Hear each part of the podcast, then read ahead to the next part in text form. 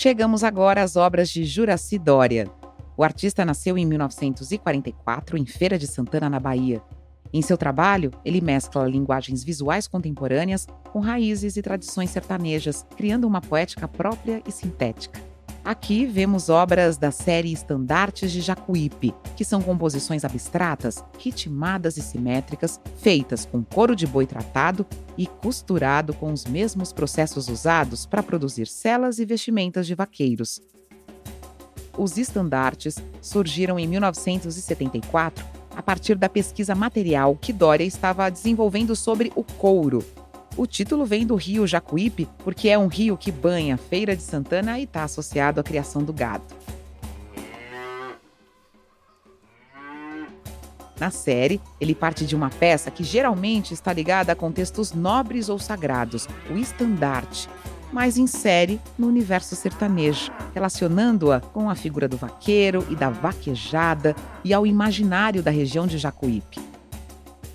Para isso, ele incorpora recriações de elementos que observava no cotidiano dos vaqueiros, como os signos de sua indumentária, os ferros de marcar gado e os ferros das celas. Dos quatro estandartes aqui expostos, vou descrever o estandarte do Jacuípe 38, criado em 1983. Feito em couro, nanquim, metal e madeira, ele tem 1,18m de altura por 65 centímetros de largura na sua parte superior, há sete furos com ilhoses onde tiras de couro prendem o estandarte a uma ripa de madeira. Na parte inferior, o couro é recortado, formando um acabamento arredondado. No centro da obra, acima e abaixo de uma forma circular, figuras brancas com detalhes em preto e marrom formam uma espécie de brasão dentro de um retângulo que deixa à mostra o fundo de couro, em torno desse retângulo, uma camada em tom alaranjado, com bordas circulares e linhas retangulares, se destacam sobre o fundo preto de couro recortado.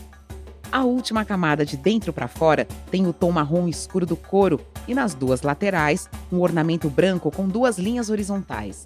Na parte central inferior dessa camada, ainda mais um ornamento branco, em formato retangular vertical, com uma ponta de baixo recortada, como se tivesse três pétalas, lembrando uma flor de lis virada de cabeça para baixo.